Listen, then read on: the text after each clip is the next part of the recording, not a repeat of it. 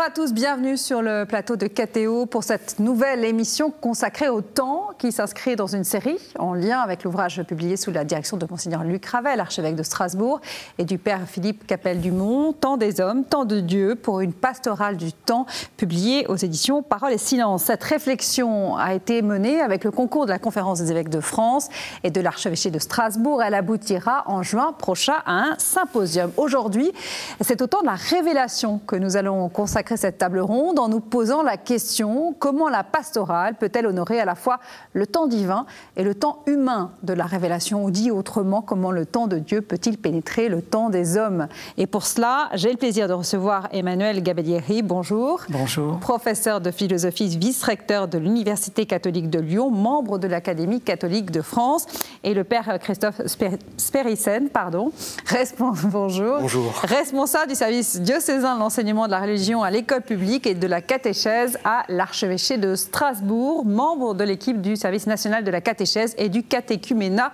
au sein de la CEF. Et vous avez sûrement d'autres titres, mais je m'arrêterai là. Père ah, Emmanuel Gabedieri, euh, dans votre contribution, vous rappelez combien il est paradoxal de penser à, la fois l'incarnation comme un, début et une fin, euh, comme euh, l'accomplissement des temps, mais à la fois comme le début d'un, de temps nouveau. Oui. Alors, je suis philosophe, hein, donc je vais parler à partir de ce que la réflexion d'un philosophe sur le christianisme peut donner à penser, euh, en croisant bien sûr ce que le théologien, je pense, dirait aussi. Mais voilà, vous sentirez que je m'exprimerai à partir de la philosophie du christianisme que j'essaie de, de, développer. Donc, je suis parti dans ma contribution des affirmations qu'on trouve dans l'Évangile, euh, et l'affirmation centrale du christianisme, c'est l'idée que les temps sont accomplis avec l'incarnation du Christ. Euh, donc cette idée de l'accomplissement des temps est vraiment le centre du christianisme depuis, on peut dire, euh, la théologie du temps et de la création d'Irénée, qui voit l'incarnation comme euh, l'achèvement de cette temporalité issue de la création divine et du processus de rédemption qui répond au surgissement du mal dans la création. Et cette idée de l'accomplissement des temps comme cœur de l'histoire court dans toute la pensée chrétienne. Donc, dans les références que je faisais dans ma contribution, j'ai notamment souligné euh, un essai qui a été marquant dans les années 50 du futur cardinal Danielou, essai sur le mystère de l'histoire, qui insiste sur cette idée tout est accompli. Euh, se référant aussi bien à Saint Jean qu'aux épîtres de Paul, par exemple. Il s'est livré une fois pour toutes, par rapport à la théologie du sacrifice hein, de l'Ancien Testament, où on répétait le sacrifice. Et le Christ est celui qui accomplit le sacrifice définitif. Il n'y a plus à revenir au sacrifice de l'Ancienne Alliance à partir de là. Et j'étais frappé, euh, d'ailleurs tout dernièrement, si on se réfère au dernier livre de Jean-Luc Marion, notre euh, brillant collègue de l'Académie française, de voir combien lui aussi, dans son dernier livre sur la révélation, centre son propos sur la révélation à partir de cette idée, les temps sont accomplis, il s'est livré une fois pour toutes, il reprend les textes de Saint Jean de la même manière. Donc, dans la pensée chrétienne de la révélation et de Irénée jusqu'au XXe siècle, on a, on a cette continuité d'insistance qui est tout à fait frappante. Donc ça, je pense, c'est très important à souligner parce que c'est ce qui a fait rupture avec les conceptions païennes antérieures du temps et de l'histoire. C'est-à-dire que dans les paganismes antérieurs, quelle que soit leur provenance orientale ou, ou pré-occidentale, etc., il y a toujours cette idée que le temps est une sorte de dégradation par rapport à un univers mythique, à une temporalité mythique, ou bien à l'éternité, si on prend aux pensées extrêmes orientales. Et le temps ne peut rien créer vraiment. Il faut s'en libérer pour arriver à un salut dans l'éternité ou à un retour à une origine mythique des temps. Et donc, on ne se rend peut-être pas assez compte, nous, dans l'univers chrétien qui est le nôtre maintenant, de la révolution que ça a été de dire mais le sens du temps, c'est de recevoir l'éternité dans le temps. Parce que c'est cette rupture en temps-éternité qui était la matrice générale de la pensée antique. Donc ça, c'est une des plus grandes révolutions de l'histoire humaine. On n'en a plus conscience aujourd'hui parce qu'on est dans une euh, vision post-chrétienne, moderne, post-moderne, etc., qui a hérité de cela. Mais ça a été quelque chose de vraiment étonnant qui explique le choc qu'il y a eu au départ entre le christianisme et la culture antique. Donc je suis parti de là, et ensuite la question qui surgit lorsqu'en régime chrétien on part de cet accomplissement des temps, eh bien nous le savons, c'est que les premiers apôtres espéraient, pensaient que le retour du Christ après sa mort allait être imminent que l'accomplissement des temps étant un accomplissement total, eh bien l'histoire allait s'achever et s'arrêter très vite. Et puis, euh, nous savons la suite de l'histoire, euh, le temps a commencé à se faire long, d'accord Et euh, les apôtres et leurs successeurs se sont dit, ben non, on n'a pas bien compris le sens de cette incarnation, de cet accomplissement. Et donc surgit à partir de là, dans l'histoire du christianisme, dès les premiers siècles, mais ça va un peu amplifier jusqu'à la modernité, cette réflexion sur quoi faire de ce que Jean-Yves Lacoste, par exemple, dans la philosophie chrétienne contemporaine, a, appelé le retard eschatologique de la parousie. C'est une formule un peu euh, curieuse qui signifie simplement que l'escatone, la fin des temps que l'on pouvait espérer tout de suite, immédiate, euh, à la suite de la mort et de la résurrection de Christ, eh bien, se fait attendre, tout simplement. Et donc, comment comprendre cette attente? Oui. Alors, je dirais pour euh, récapituler un peu le point de départ de la contribution que j'avais fait à, ce volume, qu'il y a deux manières sans doute de tomber sur les écueils que cette euh, prise de conscience d'un retard de la parousie, d'un retard du royaume, peut donner à penser, à la pensée chrétienne et, aux pensées qui s'inspireront euh, du christianisme, même lorsqu'elles n'y adhéreront plus, souvent dans la modernité.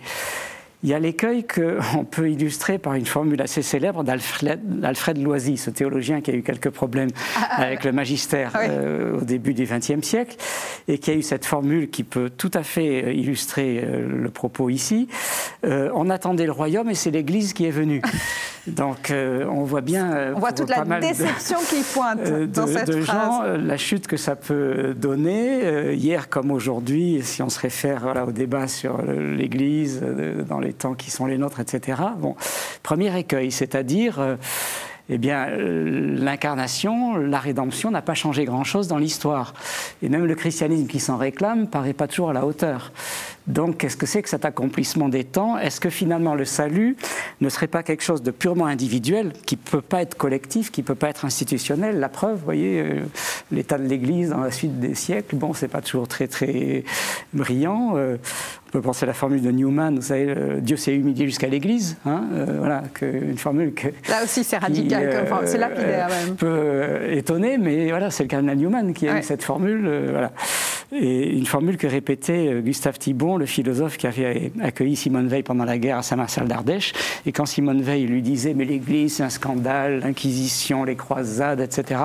Et Thibon lui disait Mais écoutez, vous n'avez pas lu Newman, lisez-le, vous vous allez relativiser un peu tout ça. Bon, c'était leur débat dans les années 42. Hein.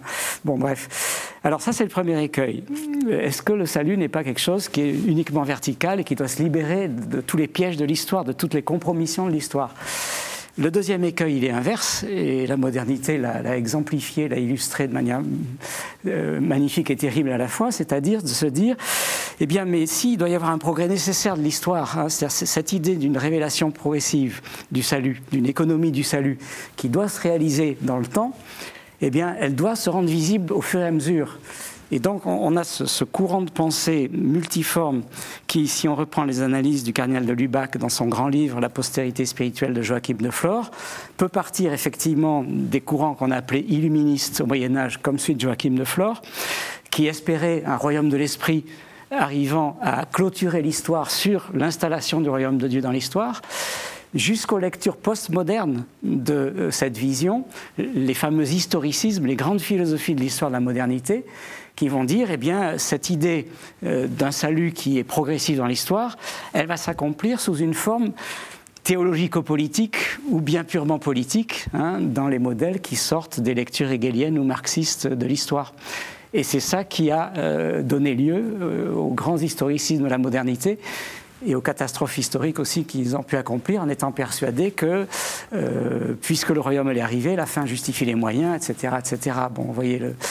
Et donc ça, c'est l'écueil de ceux, qui se représentent cette idée d'une fin des temps, d'un accomplissement des temps, comme quelque chose qui doit devenir visible dans l'histoire de telle manière que le royaume de Dieu et des formes politico-religieuses euh, institutionnelles doivent pouvoir coïncider.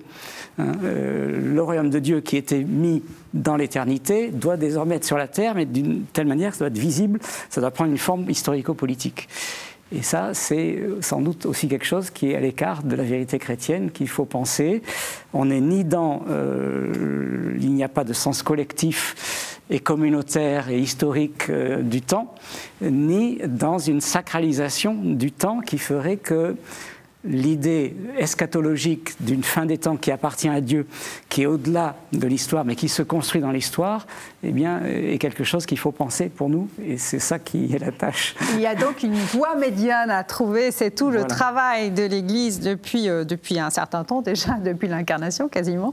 Euh, euh, d'où l'idée, et c'est un mot-clé, qui est le mot d'alliance. C'est-à-dire que euh, c'est l'idée d'alliance entre Dieu et son peuple qui revient au, premier plan, cette coopération. Euh, l'homme coopère avec Dieu euh, pour l'advenue du royaume. C'est ça, c'est-à-dire qu'on peut, du coup, par rapport à ce que je viens d'essayer de, de rappeler, souligner que le sens chrétien de la création, suppose, je parlerai volontiers à la fois comme saint Augustin et comme Maurice Blondel, philosophe du XXe siècle, qui a beaucoup repris cette méditation. Vous avez la fameuse formule de saint Augustin euh, Dieu t'a créé sans toi, mais il ne te sauvera pas sans toi. Hein, donc, cette idée que le don de la création, c'est le don de l'être, bien sûr, de l'existence, mais c'est aussi le don de la liberté. Et pour que ce don de la liberté s'accomplisse, il faut le don du temps. Et nous voilà notre affaire. Et voilà, et voilà. C'est que nous sommes en plein dedans. le salut s'opère par une alliance, comme vous venez de le dire, entre le temps de Dieu qui entre dans l'histoire et le temps des hommes qui est en attente de cet absolu, de ce bien que l'homme désire, mais qu'il ne se donne pas euh, à la force du poignet. Et donc, comment est-ce que l'alliance, et c'est un peu la, question qui est au cœur de, cette, table ronde, comment permettre à cette alliance, à cette coopération de se développer euh, dans le temps qui est le nôtre? Est-ce qu'on pourrait résumer cette phrase un peu longue par euh, comment évangéliser aujourd'hui? Espère Est-ce que vous serez d'accord? Est-ce que c'est la question centrale aujourd'hui En tout cas, c'en est une, et je pense que c'est une bonne manière d'envisager les choses. Je retiens l'expression le don du temps. Euh, quand on m'a demandé de, réfléchir à la contribution de, de, ce symposium, il m'est venu immédiatement cette, euh, cette conviction, cette... Euh, lié à, ma petite expérience pastorale, qui est de dire vraiment le, temps et le lieu du service aujourd'hui, véritablement. C'est-à-dire que dans l'expérience pastorale que, nous vivons les uns les autres, dans les différents niveaux de, responsabilité, alors moi comme prêtre, euh, souvent je, je, vois combien le temps est à la fois ce facteur qui m'échappe euh, totalement, parce que je ne sais pas à l'avance souvent vers où je vais être conduit, mené par rapport à telle ou telle demande pastorale et en même temps, c'est véritablement ce temps qui est un allié, qui va me permettre de, d'entrer en communication, en contact, en lien, en relation avec les personnes, et du coup de voir l'œuvre de Dieu véritablement dans, le cœur des, des, personnes euh, qui arrivent avec parfois des demandes qui sont totalement à l'opposé de ce que l'on a pu nous apprendre, par exemple, au séminaire, de ce qu'on a pu envisager dans euh, ce que l'on a pu voir jusqu'à présent. Il faut parfois aller chercher très loin dans un certain nombre de demandes pastorales J'en avais une tout à l'heure, tiens, en, arrivant au studio, une demande de baptême, une personne qui dit, bah voilà, en ces temps un peu difficiles, temps marqué par euh, la pandémie et donc euh, les difficultés de pouvoir se rassembler, eh je souhaiterais euh, célébrer que le baptême de notre enfant soit célébré dans un parc à l'extérieur et non pas dans une église.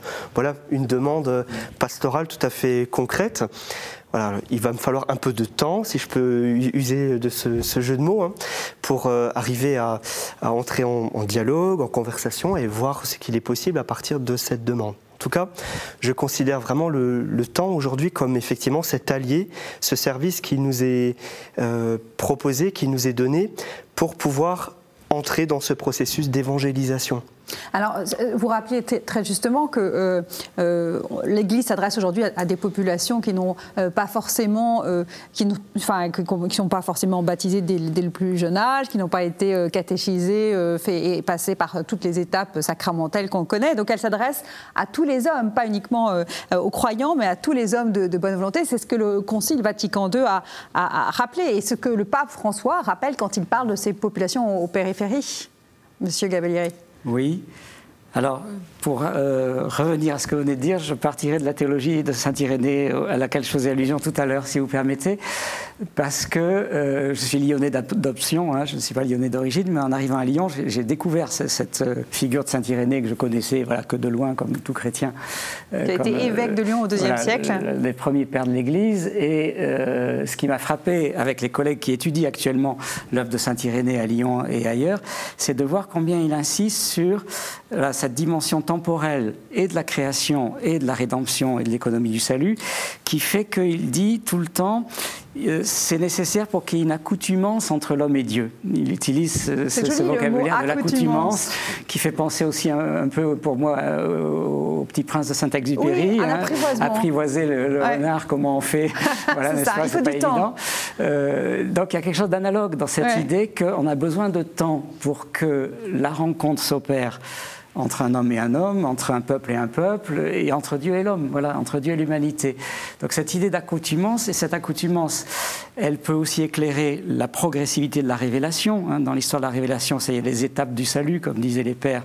Donc l'alliance noachique avec Noé et tous les peuples de la terre, puis ensuite l'alliance avec le peuple hébreu, puis ensuite la nouvelle alliance avec euh, toute l'humanité. Bon voilà, il y a cette progression. Mais cette progression, elle est euh, donc donnée à un certain nombre d'hommes qui deviennent les, amis de Dieu, mais elle est proposée à tous les hommes, au-delà des frontières de la stricte révélation historico-spatiale euh, en un temps donné. D'où l'appel aux hommes de bonne volonté, voilà, du Concile Vatican II par exemple. Et, et donc, du coup, il y a cette idée que par exemple, si on le dit du point de vue de, l'appartenance à, l'Église, il y a une plénitude des moyens du salut donnés à l'Église, fondée par le Christ. Donc ça, aucun chrétien ne peut revenir là-dessus. Mais il y a une participation implicite euh, par les semences du Verbe, par tout ce qui peut y avoir de sacramentel dans la création, euh, dans l'expérience éthique, etc., au mystère du Christ, qu'on le sache ou non. Hein, Matthieu 25, quand est-ce, Seigneur, que nous t'avons nourri, logé, etc. Ah, nous ne savions pas que c'était toi. Ben oui, parce que je suis présent en secret dans tout désir du bien et service de l'homme qui se joue sur, dans l'histoire et dans le temps.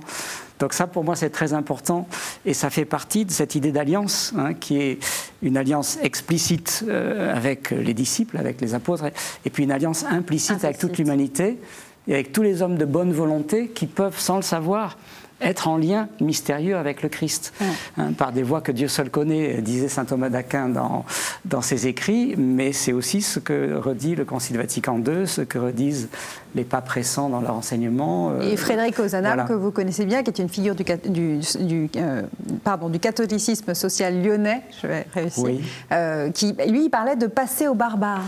Alors ça, c'est une formule que j'ai citée dans mon texte parce que, voilà, là aussi, arrivant à Lyon, j'ai découvert l'histoire du catholicisme social lyonnais que je ne connaissais que de très loin.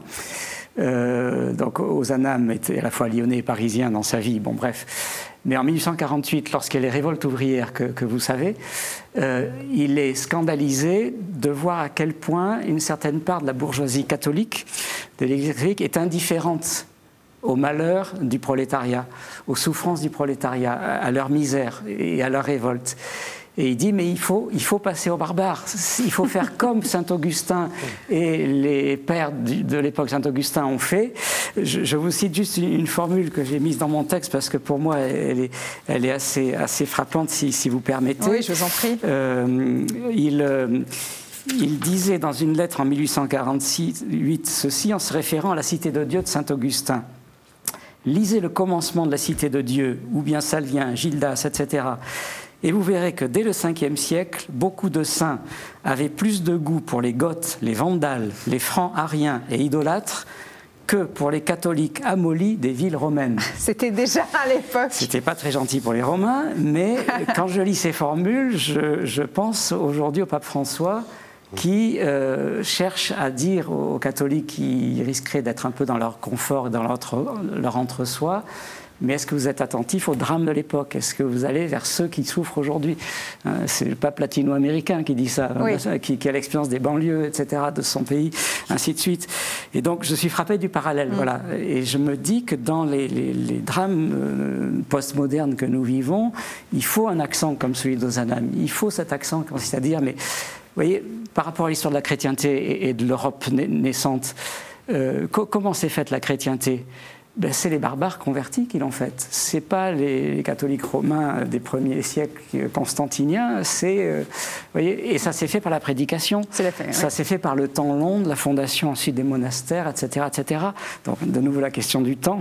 Oui, euh, le temps du salut est un temps long qui ne se cristallise pas dans des événements brutaux, mais dans un accompagnement là où il y a des basculements. Et qui nous invite à aller aux, périphéries, parce que c'est par les périphéries que nous serons sauvés. C'est ce que j'entends de ce Alors, que. Ben, l'idée, c'est que c'est les paraboles de la brebis perdue dans l'Évangile. Hein, voilà, euh, je ne suis pas venu pour ceux qui euh, me connaissent déjà, mais pour ceux qui ne me connaissent pas. Donc il faut aller à ceux qui ne me connaissent pas. ceux qui ne me connaissent pas aujourd'hui, c'est l'incroyant de bonne volonté, c'est les croyants d'autres religions qui peuvent découvrir la vérité du Christ, etc.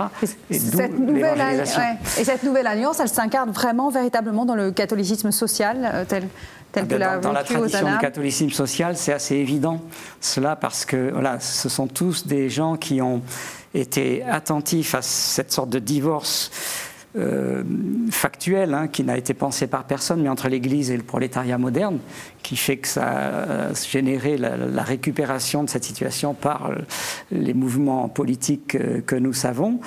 Et euh, il y avait cette volonté d'évangéliser. Euh, moi, j'ai l'exemple du Prado à Lyon, du Père Chevrier, de l'œuvre du Père Chevrier, c'est magnifique. Il disait, mais voilà, les barbares, pour lui, c'était les, ouvriers, les prostituées du Prado. Hein, voilà. Euh, c'est vers eux qu'il est allé. Voilà. donc ça, ça me frappe beaucoup. Oui.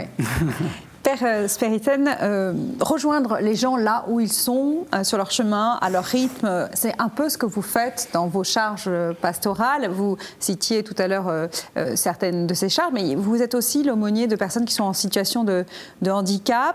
Et quand vous avez été nommé à ce poste et que vous êtes arrivé dans, ces maisons, on vous a dit ici le temps n'est pas le même qu'ailleurs. C'est mmh. joli ça. Eh oui.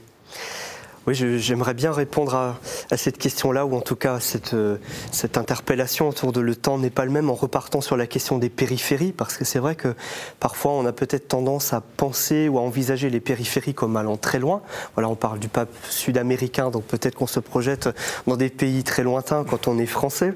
Voilà, mais en fait les périphéries, et, le pape François nous le rappelle aussi dans euh, l'exhortation sur la sainteté, hein, c'est juste la porte à côté, c'est voilà, juste à côté de soi que souvent les périphéries périphéries sont, bien présentes, bien là. Effectivement, dans, mon ministère d'aumônier auprès de, personnes porteuses de handicap, euh, j'ai été frappé immédiatement par euh, euh, un, paradoxe qui se vit, pour reprendre une expression qui était aussi celle de, de M. Gabellieri pardon, tout à l'heure, qui, ce, paradoxe entre ce que je pensais être une conduite pastorale qui doit aller finalement assez vite parce que peut-être les personnes porteuses de handicap euh, ont un rapport au temps euh, certes différent et qu'elles ne sont pas forcément peut-être en mesure d'avoir euh, quelque chose qui est à vivre d'un temps long. Et en fait, une de mes premières leçons, effectivement, c'était d'entendre, tu verras ici, le temps n'est pas le même. Sous-entendu, cette expérience qui consiste à à accueillir la personne telle qu'elle est, où elle en est, avec ce qu'elle est, avec ce qu'elle peut proposer, euh, exprimer quand c'est possible en termes de, de demande, d'accompagnement pastoral par exemple ou autre, mais aussi de ce que les gens qui sont autour d'elle, les personnes qui sont autour d'elle, qui l'accompagnent, éducateurs, soignants, etc., famille bien sûr en premier, discernent de ce qui est bon, ce qui est bien pour elle, en fonction de ce qu'ils voient, ce qu'ils euh, sentent, ce qu'ils discernent de cette personne-là. Et donc effectivement, une, une conviction profonde dans la question euh, du temps, pour moi, et du temps pastoral comme, comme chance et comme don, euh, c'est cette expérience que je vis auprès des personnes porteuses de handicap qui fait qu'il y a cet exercice du projet personnalisé. Chaque personne a un projet personnalisé où on, on se rend compte effectivement euh, euh, de, ce que la personne peut souhaiter, désirer, et on va mettre en place un accompagnement. Et ça, c'est un mot fort aussi dans, dans la bouche du pape François, c'est un mot-clé.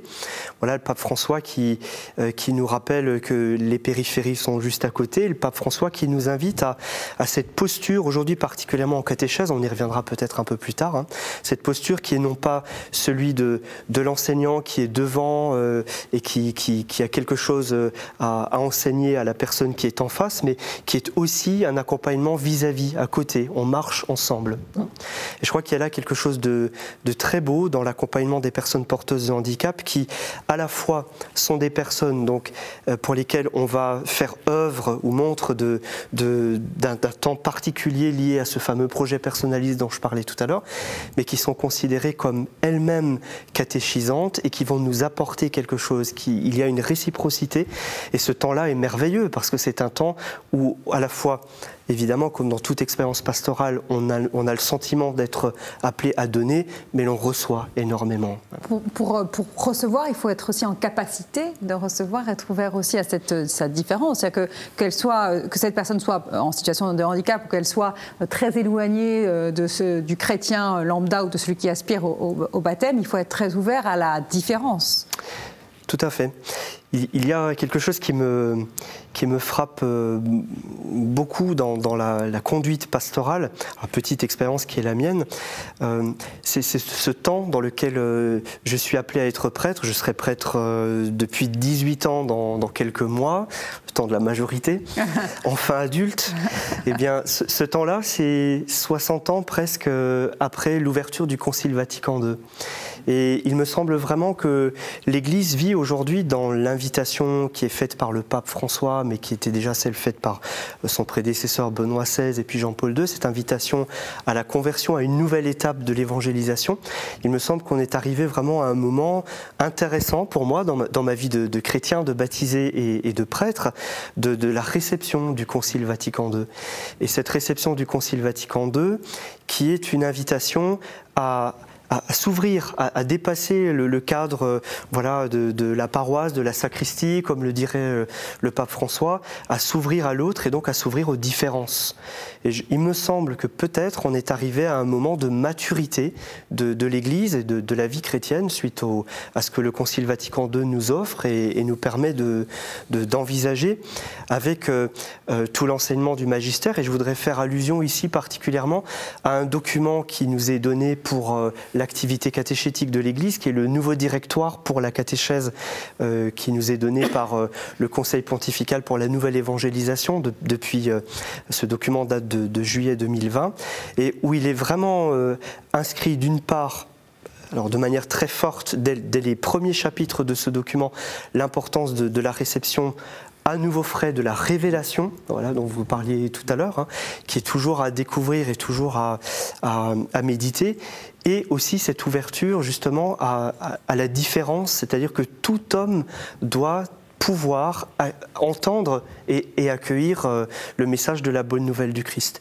Et pour pouvoir entendre et accueillir ce message de la bonne nouvelle du Christ, de l'Évangile, eh bien, il faut s'intéresser aux personnes et aux personnes qui ne sont pas comme moi, comme je pense, comme je voudrais qu'elles soient, euh, voilà, qui sont différentes. L'altérité, il y a une forme d'empathie nécessaire à avoir. D'empathie, voilà, et cela suppose donc encore une fois euh, de laisser le temps au temps, voilà, de, de, de, donner du temps à cette conduite pastorale qui nous dit, alors justement le directoire euh, pour la catéchèse nous dit qu'il est d'abord dialogue, qui est d'abord euh, le fait euh, d'être à l'écoute et qui est d'abord aussi d'apporter une bonne nouvelle. Avant, euh, nous dit le pape François, voilà ce qui est important aujourd'hui dans, dans, dans la, nouvelle étape de l'évangélisation, c'est plus que jamais d'apporter le kérigme, ce qui est au cœur, au centre hein, de la, foi chrétienne. Pas un dépôt de connaissances sacrées.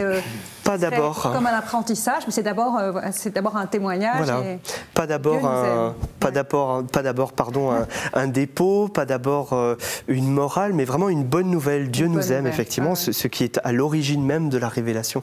Et cela est possible dans la mesure où je m'intéresse à l'autre et l'autre différent.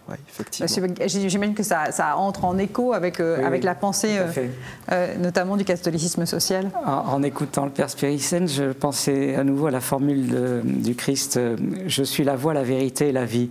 Et quand on, quand on réfléchit à cette formule, ces trois termes, voie, vérité, vie. C'est très important de les lier. Il y a une manière de parler de la vérité qui l'isole de manière très intellectualiste et qui peut être délicate parce qu'elle oublie justement ce que le terme de vie et de voix dans la pensée. De même que si on isole l'idée de voie ou de chemin, quand on absolutise le chemin, comme disent certains, et alors il n'y a, que le chemin, il n'y a pas de but. Vous voyez la, dialectique qu'il peut y avoir entre chemin et but. Ben non, le chemin est aussi le but, parce que le Christ est à la fois le chemin et le but. Voilà, c'est ça le, grand paradoxe. Hein. Et la vie, parce que ce qui est donné, c'est pas seulement une vérité pour l'intelligence, c'est une vie, c'est une vie nouvelle. Donc il y a cette circularité entre les trois termes. Pour, moi, c'est très très important en, philosophie, en théologie, en pastoral, en philosophie de l'action. C'est très important d'avoir cette liaison pour ne pas opposer, vous voyez, temps, éternité, vérité dogmatique et pastorale, etc. parce qu'on est très souvent dans ce type d'opposition et de, fausses querelles, à mon sens. Et donc on est en plein dans la question du temps qui nous occupe parce que euh, le temps qui nous est donné, c'est bien une voie pour aller vers Dieu, plénitude des temps. Hein, donc c'est là où on rejoint ce qu'on a dit tout à l'heure, euh, le mystère du, christianisme, c'est l'éternité descend dans le temps, la vie éternelle descend dans le temps, mais pour donner la vie à ce monde, pour donner la vie à la création.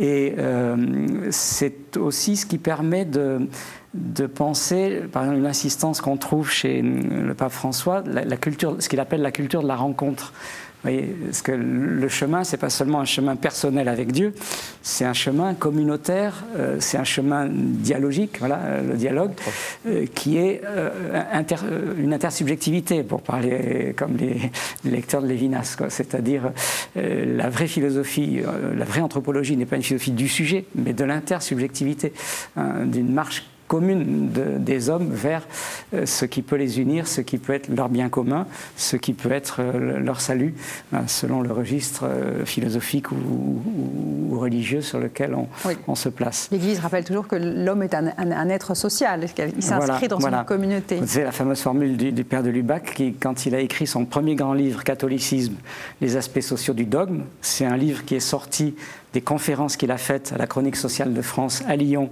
rue du Plat, là où était la Cato. Donc il y a une histoire là tout à fait étonnante.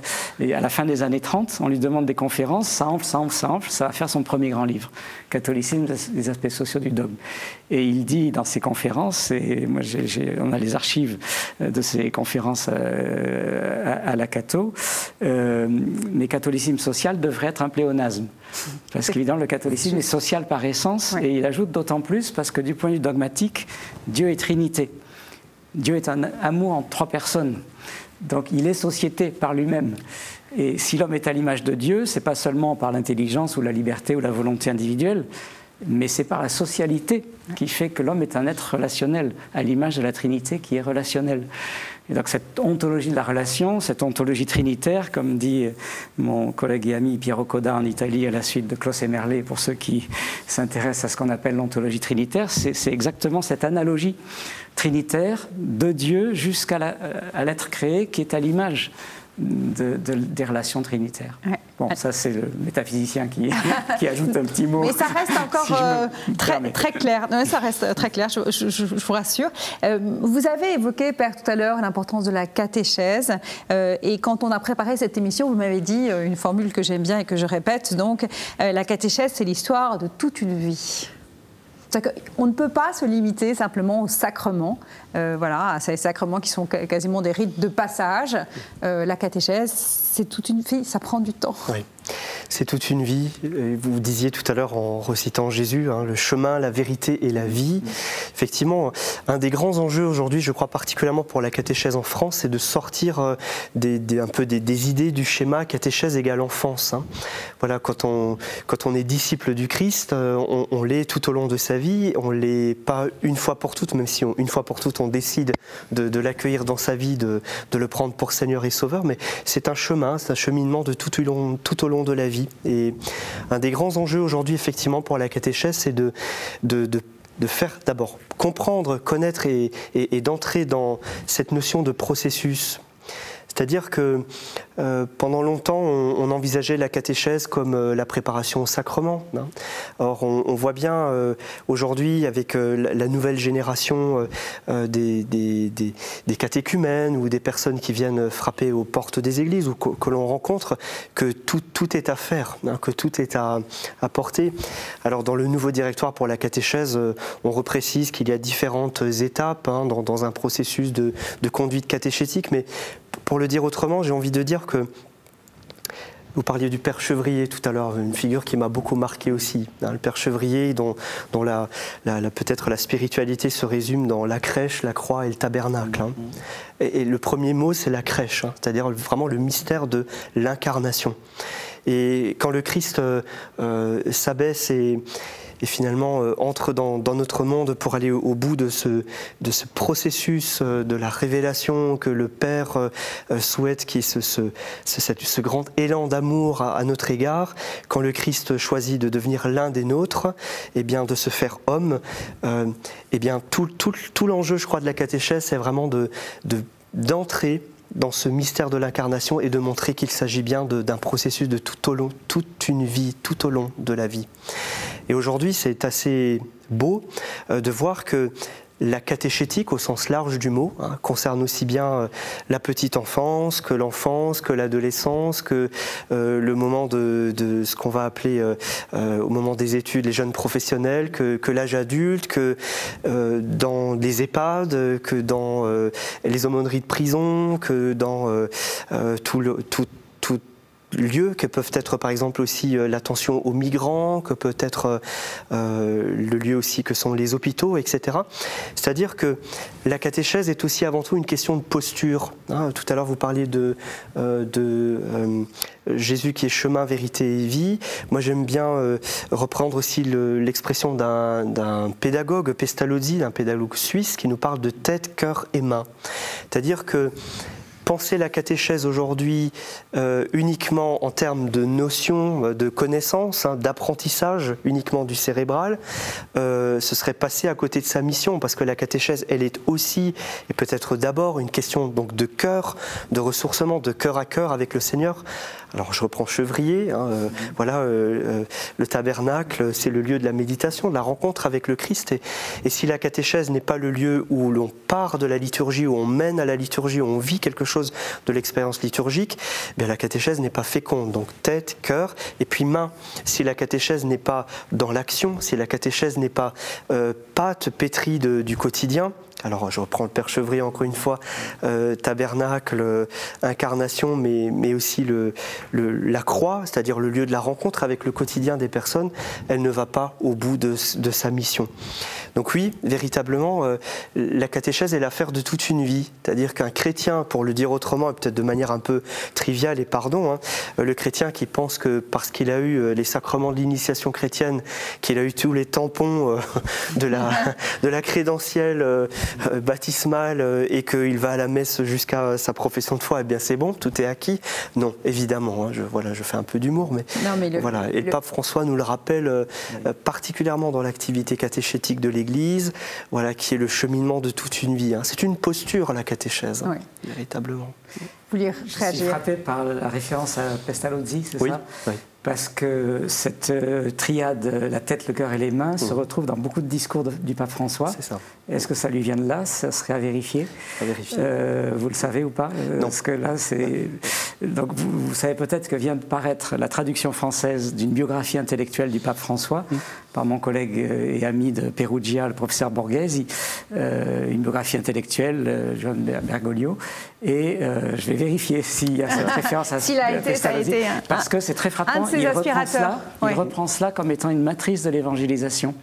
Hein, d'une anthropologie intégrale. C'est-à-dire, euh, on a trop eu une anthropologie parfois intellectualiste, par réaction, une anthropologie uniquement de la praxis, et, il faut la tête, le cœur et les mains, il faut cette circularité. On sent bien que c'est un des soucis du pape François d'intégrer toutes les dimensions euh, dans, la catéchèse et dans l'annonce de la bonne nouvelle. J'allais dire intégrale, c'est un peu le, mot que porte le, pape François, considérer l'homme dans, son ensemble. C'est ce qui me faisait dire, pardon si vous, permettez, ce qui me faisait un peu dire tout à l'heure, il, me semble, alors peut-être que voilà, je suis un peu naïf, mais je, je, le vis vraiment comme ça, ce qui me fait dire que peut-être on, est dans un temps vraiment de, de, maturité de la réception du Concile Vatican II, quand on arrive à articuler les, les trois choses ensemble, tête, cœur, main, chemin, vérité, vie. Pour le dire autrement encore, euh, ce qui va être catéchèse, liturgie et, charité. Quand on arrive à sortir peut-être euh, de ce qui a pu être à certains moments euh, un peu épidermique, ou on parlait tout à l'heure avant l'émission hein, de, de, de, ce que l'Église vit parfois en retour de balancier. De temps en temps, on est dans, dans, voilà, d'un accès à l'autre. L'Église est très humaine. La société est comme ça et l'Église se coule aussi euh, et dans cette que société. Le pape François, qui est le premier aussi qui n'a pas vécu le Concile Vatican II hein, et qui parfois euh, a, des accents très euh, Paul VI, hein, dans, l'Église se fait conversation, le dialogue, etc. Peut-être que le pape François, justement, nous aide vraiment à articuler ces trois dimensions et à entrer dans quelque chose qui peut-être serait plus équilibré. Ce temps, ce temps nous manquait, nous sommes peut-être en train de le vivre. Voilà, ce, temps de l'équilibre. Ce temps de hein. l'équilibre. Il y a une notion qu'on n'a pas abordée, mais ce qui est celle de la liberté humaine, qui s'exprime aussi pleinement dans ce temps long. Oui.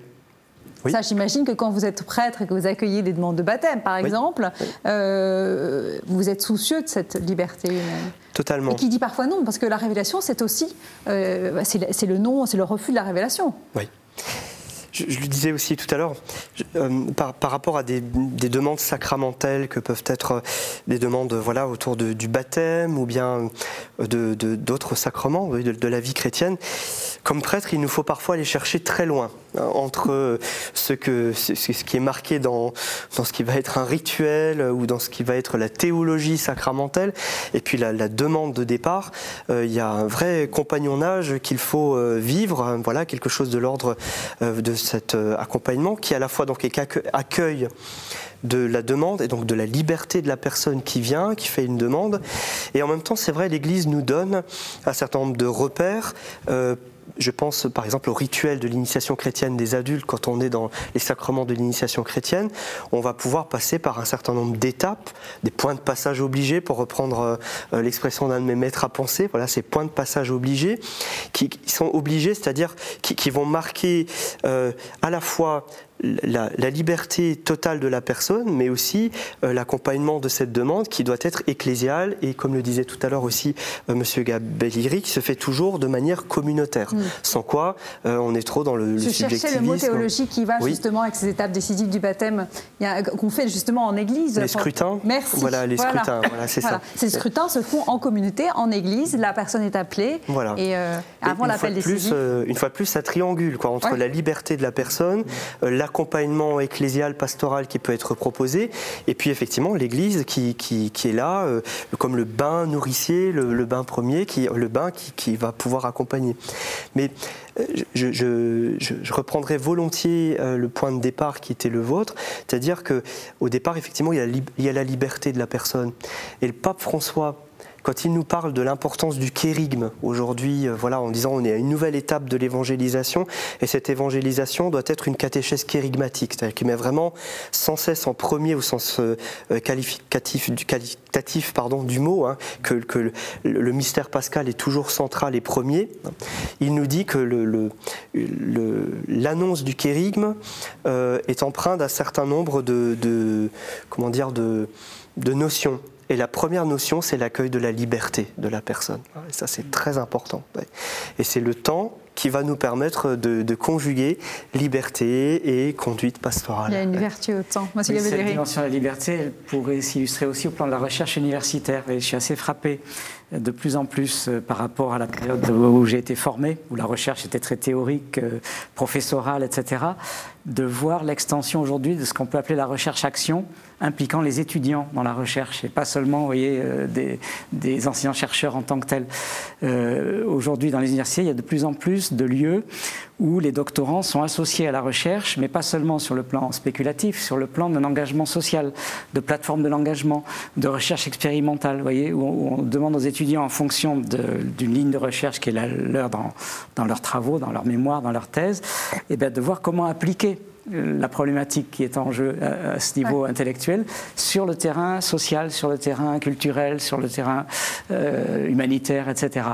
Et ça, c'est très très émouvant parce que on voit combien ils s'approprient une problématique qui, resterait, qui pourrait rester purement théorique pour essayer de la mettre en pratique. Et à ce moment-là, ils sont créateurs de quelque chose. On est encore dans le, la tête, le, cœur et les mains. Eux-mêmes, ils, font surgir quelque chose qu'on n'aurait pas euh, soupçonné à l'avance, parce que ça dépend de l'action, de faire surgir cette nouveauté qui dépend d'eux, et pas seulement de ce qu'ils ont reçu. Ce qu'on a reçu doit donner lieu à une création qui appartient euh, au suivant. Les cœurs, voilà. Oui, c'est ça. je, reprends un, autre mot euh, cher au pape François, c'est le mot de créativité. Mm. Ah, c'est un mot qui est très important aujourd'hui aussi dans le domaine de la catéchétique. Euh, il, utilise souvent ce mot en, invitant. Voilà, il a une expression que je n'ai plus tout à, tout, à fait en tête, mais il dit voilà, on ne peut pas concevoir, on ne peut pas imaginer un catéchiste qui ne soit pas créatif. Mais alors créatif, souvent en catéchèse, on envisage la dame catée avec son matériel de bricolage, ses ciseaux, euh, etc. Euh, au-delà de la caricature, la, créativité aujourd'hui est, un lieu, je crois, important. Et le pape François nous invite à l'investir en disant dans, dans les qui sont les nôtres aujourd'hui, avec euh, des thématiques très importantes comme celle de l'écologie. Euh, alors pour ce qui me concerne plus particulièrement au niveau de, euh, de la pédagogie catéchétique spécialisée, tout ce qui peut être autour de, des questions bioéthiques ou des questions du transhumanisme, etc. Comment est-ce que un, un christianisme branché euh, à, celui qui est par définition euh, euh, celui qui, vient nous sauver, le Christ, eh bien, nous conduit à cette créativité aujourd'hui. Il est le chemin, la vérité, la vie. Il est, venu pour que nous ayons la vie en abondance. Eh bien, comment est-ce qu'effectivement nous, nous arrivons à articuler réflexion intellectuelle voilà, autour de ces questions du temps, comme nous le faisons ici et maintenant, là, aujourd'hui, et, la praxis, la pratique quotidienne et, pastorale. C'est exactement la thématique, le cœur de, la série d'émissions euh, dont cette émission euh, fait partie. Il y a, il y a quelque chose qu'on n'a pas abordé, Père, parce que c'est une des spécificités de votre diocèse, puisque euh, c'est des cours de religion qui sont donnés à l'école publique. Alors, dans le reste de la France, c'est quelque chose qu'on ne connaît pas. Les cours de, alors, il n'y a pas de cours de religion à proprement parler, il y a du catéchisme, mais les cours de religion, c'est voilà, Strasbourg, c'est voilà, c'est une spécificité euh, alsacienne et mosellane, hein, liée donc euh, au code de l'éducation qui est en rigueur donc dans ces trois départements, au Rhin, Bas-Rhin et, Moselle. Donc il y a effectivement de, la classe du cours euh, de CP jusqu'à la classe de terminale un cours d'enseignement de la religion à l'école qui doit être obligatoirement proposé, mais qui reste libre, hein, c'est-à-dire que les élèves peuvent se désinscrire de ce cours ou s'inscrire. Et donc c'est un cours qui n'est pas de la catéchèse, effectivement. Hein, et, c'est un cours qui, alors, vous, vous, me branchez sur quelque chose qui est passionnant pour moi. Donc, qui, on, a plus une heure, du coup. Voilà, hein. qui est une voie médiane euh, entre, euh, d'un côté, donc, euh, ce qui pourrait être la catéchèse en paroisse, et puis qui n'est pas non plus totalement du, du, fait religieux ou de la culture religieuse, puisque ce cours est, donné par des enseignants, des, intervenants de religion dans les écoles élémentaires, des professeurs de religion certifiés dans les collèges et, les lycées. C'est un cours donc qui, qui est donné par des enseignants qui sont euh, recrutés, euh, recommandés euh, à l'éducation nationale par les services d'enseignement de, la religion protestants, israélites et catholiques, et qui suivent un programme d'enseignement. Il n'y a pas de, cours d'islam? Non. D'accord, c'est à intégrer, hein, c'est nécessaire. Voilà, alors justement, ce cours est envisagé aujourd'hui véritablement euh, avec euh, euh, une respiration de deux poumons. Hein. donc, d'une part, parce qu'on est à l'école, donc il y a un programme avec des connaissances qui sont apportées autour des rites, des mythes, des coutumes, des grandes fêtes, donc de différentes traditions religieuses. D'abord le christianisme, mais aussi d'autres religions, hein, voilà, comme le judaïsme, l'islam, le bouddhisme aussi et euh, les personnages bibliques ou les personnages d'autres grandes traditions religieuses. Donc ça c'est le premier poumon, l'apport de connaissances. Et l'autre poumon, c'est un temps qui est véritablement celui de l'échange, du dialogue, où les élèves vont pouvoir euh, apporter un certain nombre de convictions, vont pouvoir euh, apporter un certain nombre de, de questions, mais aussi donc vont être confrontés à des avis différents, à des échos différents, à des traditions différentes, puisque les élèves peuvent suivre le cours de religion en étant de différentes traditions religieuses. Ils ne sont pas obligés d'être catholiques pour pouvoir suivre le cours de religion donné par le parti catholique. Hein. Mais euh, voilà, donc il y a ce, temps important du dialogue et de l'échange. Et une des grandes convictions, c'est effectivement celle du dialogue interreligieux et interculturel. Voilà.